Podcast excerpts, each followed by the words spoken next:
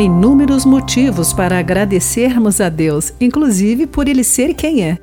Olá, amigos do Pão Diário, bem-vindo à nossa mensagem de esperança e encorajamento do dia. Hoje vou ler o texto de Dave Brennan, com o título Graças por quem Deus é. Talvez dentre os milhares de sentimentos impressos nos cartões, uma das frases mais tocantes seja esta simples afirmação: Obrigada por você ser quem é. Se você a recebe, sabe que alguém se importa com sua pessoa, não por algo espetacular que você tenha feito por ela, mas por ser apreciado em sua essência. Imagino que esse tipo de sentimento talvez indique uma das melhores formas de dizer obrigado a Deus.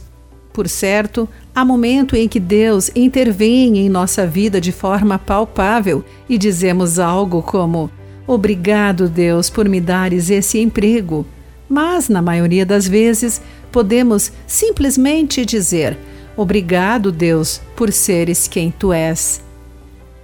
É isso que está por detrás de versículos como: Deem graças ao Senhor, porque Ele é bom, seu amor dura para sempre. 1 Crônicas 16, 34. Obrigado, Deus, por seres quem tu és, bom e amoroso.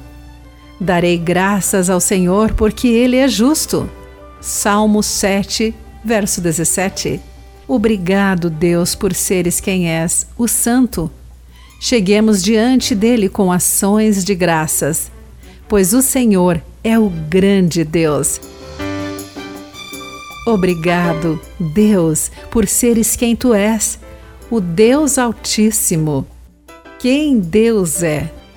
E isso é motivo suficiente para interrompermos o que estamos fazendo para agradecer. Obrigado, Deus, por seres Deus. Querido amigo, guarde isso em seu coração. Aqui foi Clarice Fogaça com a mensagem do dia.